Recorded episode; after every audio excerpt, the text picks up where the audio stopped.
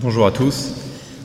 Euh, notre témoignage paraîtra peut-être un peu moins construit que ce que vous avez pu entendre hier. Euh, c'est peut-être dû un petit peu aussi à notre caractère, à notre manque de préparation aussi sans doute. Euh, et puis le fait que lorsque, avec Isabelle, on a commencé à réfléchir sur cette, cette phrase qui nous était donnée par le Père Bernard, chacun de nos enfants est vraiment un don de Dieu. Au début, cette phrase nous a paru assez assez évidente et assez banale en fait. Et peu à peu euh, se sont détachés certains mots euh, qui ont renvoyé à notre histoire personnelle et à l'expérience qu'on a fait de parents, euh, avec donc six enfants avec nous et un petit enfant au ciel. Et puis à renvoyer également à des questions qu'on se pose toujours sur bah, comment résoudre des problèmes d'éducation concrets et puis quelle est la place de Dieu dans notre vie. Donc dans, cette phrase, chacun de nos enfants est vraiment un don de Dieu. Euh, le premier mot qui est ressorti, c'est chacun. Dans la mesure où chaque enfant nous est vraiment apparu euh, comme fondamentalement différent, bien qu'issu des mêmes, des mêmes parents. Et pour nous, ça a été le reflet de l'infinie diversité de Dieu, et de la même façon également l'occasion d'appliquer une éducation forcément différente d'un enfant à l'autre et donc de devoir s'adapter en permanence. Une petite anecdote qu'on peut vous raconter à ce propos.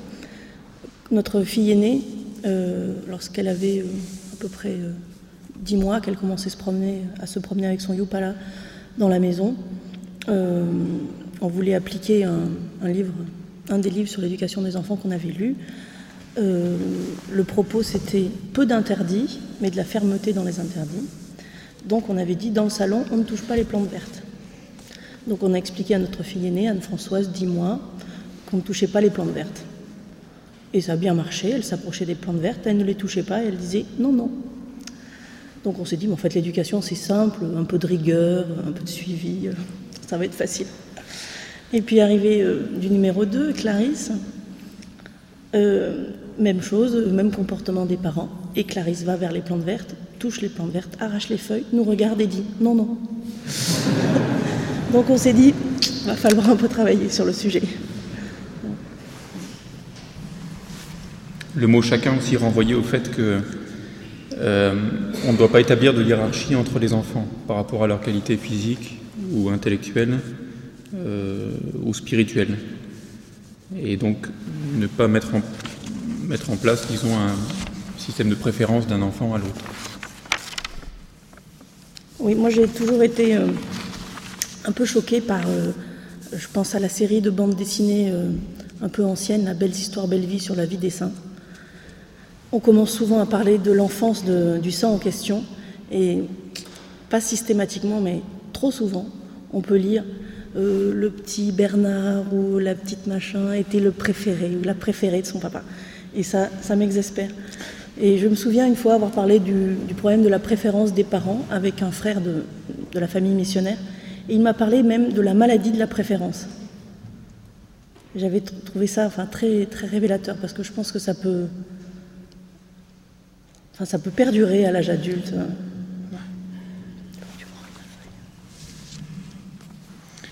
Alors, le, deuxième terme qui nous a, qui nous a touchés, c'est euh, nos, chacun de nos enfants. Euh, effectivement, un enfant est le, fruit de la rencontre de, trois volontés, hein, la volonté de, Dieu, du Père et de la Mère, et donc le, fruit d'un ménage un peu à trois.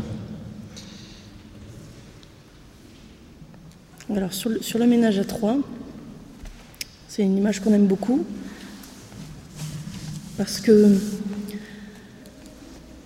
Dieu nous crée chacun, ensuite nous nous rencontrons et Dieu nous permet de créer avec lui. Donc par là, en fait, vraiment, il nous élève à sa hauteur. Et bon, ça, c'est remarquable, c'est vraiment troublant de voir la, euh, la grande délicatesse de Dieu. C'est vraiment enfin, une, une démarche dans l'amour qui est, qui est difficile à, à vivre dans l'amour humain. Et ensuite, quelque chose d'un peu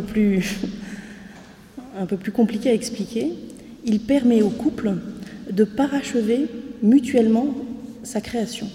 en ce sens que le mari complète la, finit, termine l'épanouissement de sa femme en la rendant mère, et la femme complète la, création de son époux en le rendant père. Et donc, ce qui est beau, c'est que dans le plan de Dieu, l'épouse et l'époux ont une place indispensable. Alors que Dieu est tout-puissant, il n'a pas besoin de nous. Euh, et donc, pourtant, il, nous utilise euh, chacun dans la création de l'autre. Et, quand on réfléchissait donc à cette manière que, Dieu a de faire, ça nous faisait penser à peut-être ce qu'il se passe dans la Sainte Trinité entre euh, le Père, le Fils et l'Esprit Saint, quand le Père et le Fils et l'Esprit Saint s'aiment. Euh, peut-être utiliser une, une personne pour, euh, pour en aimer une autre encore plus. Voilà, j'espère que c'est clair. Le nous, euh, par moment, a été vécu de manière un peu particulière, dans la mesure où, à de nombreuses reprises, j'ai dû partir à l'étranger pendant plusieurs mois. Et donc, l'éducation à partir de là de nos enfants a dû se faire d'une manière, en étant séparés, le père et la mère, ce qui n'est pas, euh, naturel, disons. Et il a fallu du coup là aussi trouver des moyens de, maintenir une certaine communauté entre nous malgré la distance. Bon, a, posteriori, donc on en redemande des séparations, mais elles se sont plutôt bien passées on se sentait quand même toujours proche et on a eu vraiment l'impression de vivre la communion des saints et dans, dans l'éducation des enfants, euh, lorsque en fait, je rendais compte euh, à Philippe qui n'était pas là, euh, on n'a pas eu de. On n'a pas, rencontré de, de, difficultés. Et aussi comme moyen matériel qu'on avait pour maintenir le lien, c'était de s'écrire tous les jours, ce qui préservait en fait un moment d'intimité dans, le, dans notre couple. Alors, le troisième mot qui, nous a touchés dans chacun de nos enfants est vraiment un don de Dieu, c'est vraiment. Euh, les quatre premiers enfants que nous avons eus, euh, nous les avons eus vraiment quand, quand nous les avons voulu, grâce à la méthode naturelle de régulation des naissances. Et donc ça nous paraissait vraiment quasiment euh, systématique, un peu comme l'a dit un couple hier. Or, quand on dit qu'un enfant est vraiment un don de Dieu, ça veut dire qu'il est un don de Dieu même lorsqu'il y a euh, difficulté, échec, euh, incompréhension, voire face à la mort d'un enfant. Et c'est ce que nous avons vécu ensuite après notre, quatrième enfant. donc Jean s'est annoncé et en fait est mort après, après trois mois de grossesse. Et pour nous, ça a été vraiment la première manifestation du fait qu'un enfant n'était pas. Euh, euh, enfin, que la vie n'était pas automatique et que la vie avait une certaine fragilité intrinsèque.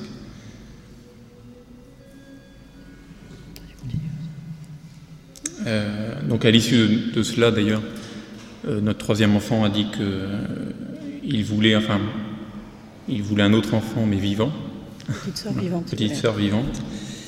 Euh, et donc s'est annoncé une autre, un autre enfant, Marie-Madeleine, euh, et qui nous a fait beaucoup espérer. En fait. Hein. Et lorsque, lors du dernier mois de grossesse, lorsqu'on nous a annoncé que c'était un enfant lourdement handicapé, avec une espérance de vie extrêmement courte, un quelques mois au mieux, euh, nous sommes dit que la série continuait. malgré tout, on ne s'est pas posé la question, disons, de, l'avortement thérapeutique, puisque même si le, médecin nous l'a proposé comme il doit le faire, je pense, euh, de manière euh, réglementaire. Mais la question s'est plutôt posée de savoir jusqu'où on irait euh, dans nos décisions de, de thérapie, de, thérapie oui, ou d'opération pour faire vivre cet enfant. et de ce côté-là, c'est vrai que euh, on n'a pas eu du côté des médecins euh, une aide, disons, comme on l'a souhaité, dans la mesure où eux ont accepté le fait qu'effectivement on, on cherche à garder cet enfant. Mais pour eux, dans ce domaine-là, ça veut dire qu'ils vont tout mettre en œuvre pour, euh, justement faire en sorte que, notre volonté puisse s'accomplir. Et donc rechercher tout type d'opération ou même faire, subir à, l'enfant, une fois né, tout type d'opération, quelle que soit leur longueur et leur difficulté, ou leur souffrance pour l'enfant, sans, justement prendre en compte l'existence de l'enfant proprement dit. Mais simplement, comme tu disais Pierre-Olivier, le projet parental. Voilà, c'est ça qui les guide. Bon, cela dit, ça n'a pas empêché que les médecins nous ont quand même euh, soutenus, disons, dans notre démarche aussi d'accueil de cet enfant, d'explication vis-à-vis de nos autres enfants, euh, leur ont permis de, de, venir au chevet de, Marie-Madeleine euh, sans, du tout mettre de bâton dans les roues. Voilà. Bon, cet enfant a finalement vécu que quatre jours. Il nous a permis en fait de, communier d'une manière un peu, particulière et on ne l'avait pas encore vu comme ça à la, passion du Christ. Et, maintenant, donc, euh, presque huit ans après, euh, il a toujours une place dans notre famille où on le prie chaque jour. Et c'est même les, leurs frères enfin, ses frères et sœurs qui ont euh, mis en place ce mécanisme de prière quotidien de, Marie-Madeleine et de, Jean, de Saint Jean et de Sainte Marie-Madeleine. Voilà, cela dit, cette expérience spirituelle n'a pas effacé la, grande frustration de la perte d'un enfant, euh, frustration qu'on a ressentie ensuite par la suite en, en, ayant deux autres, et c'est là qu'on a pu mesurer ce qui nous manquait, et puis euh, la douleur viscérale. Et à cette occasion également, nous avons pu mesurer euh, la puissance de la prière de notre entourage, et puis de, notre famille et de la communauté. Oui, moi j'ai bien senti, euh, moi je me suis bien senti euh, soutenue par, euh, par la prière de la communauté de notre famille et de nos amis, parce que j'avais un peu de mal à, prier pendant cette période. Je, j'avais, je voulais vraiment rester tout le, tout le temps possible avec ce petit bébé. Et ça a été aussi l'occasion de percevoir les autres enfants comme un don, euh, et aussi de percevoir euh, les autres enfants comme euh, un moyen que le Seigneur nous donne pour continuer à nous éduquer, nous-mêmes, nous les parents. Parce qu'on on ne voulait pas que les enfants subissent un traumatisme à la naissance de cet enfant et surtout à, son décès. Donc on leur avait bien expliqué qu'on était joyeux de savoir que notre enfant serait déjà irait très vite au paradis, puisqu'elle était baptisée et qu'elle n'avait commis aucun péché. Donc ça, c'était une grande joie et ça nous apportait une grande sérénité de parents. Et si il nous restait que la tristesse de la séparation, voilà. Et en fait, les enfants ont bu ce discours et l'ont mis en pratique très vite parce que lorsqu'on était sortis du cimetière, euh, ils étaient déjà en train de discuter entre eux et de choisir l'animal qu'on allait prendre. Parce que lorsqu'on attendait Marie-Madeleine, euh, il nous avait demandé pourquoi on n'a pas d'animal dans notre famille. On aimerait bien avoir un chien, un chien, un cheval. Et on leur avait dit, bah, écoutez, on a des bébés, alors euh, quand les bébés seront grands, euh, on, aura, on pourra prendre un animal. Et là, on venait d'enterrer notre dernier bébé, donc on pouvait prendre un animal. Donc ils étaient en train de discuter du foie.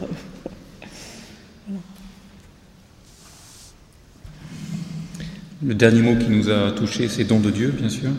Chacun de nos enfants est vraiment un don de Dieu.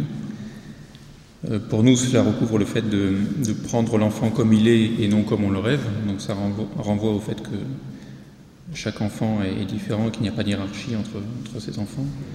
Et accueillir l'enfant également euh, quand il vient, donc avec une, double notion de responsabilité, mais en même temps d'ouverture. Euh, le don de Dieu, c'est également un don d'éducation euh, des parents, par les enfants. Donc ça, comme nous l'avons vu, ce que nous vient de dire Isabelle. effectivement, le, euh, fait d'avoir des enfants nous pousse dans nos retranchements euh, en matière d'argumentation, nous nous force un peu à, ciseler un peu nos arguments en fonction de leurs questions qui deviennent de plus en plus précises et suivant les caractères des enfants de plus en plus agressives éventuellement. Et enfin, nous pousse également à vivre concrètement ce qu'on prêche, voilà, au jour le jour. Et enfin, don de Dieu, dans la mesure où euh, également on a un moyen en tant que parent de répondre au, don de Dieu qui nous a donné cette vie, en mettant tout en œuvre pour l'épanouissement de la vocation euh, de cet enfant.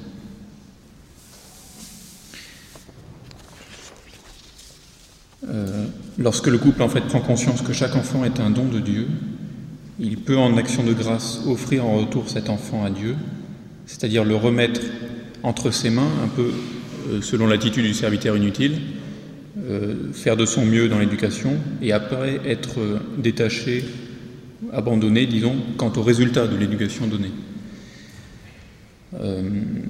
nous n'en sommes pas encore là, notre aîné n'a que 16 ans, donc on verra si, suivant les directions prises par nos enfants, on arrivera à avoir cette notion de détachement qui doit être sans doute assez difficile, suivant les cas.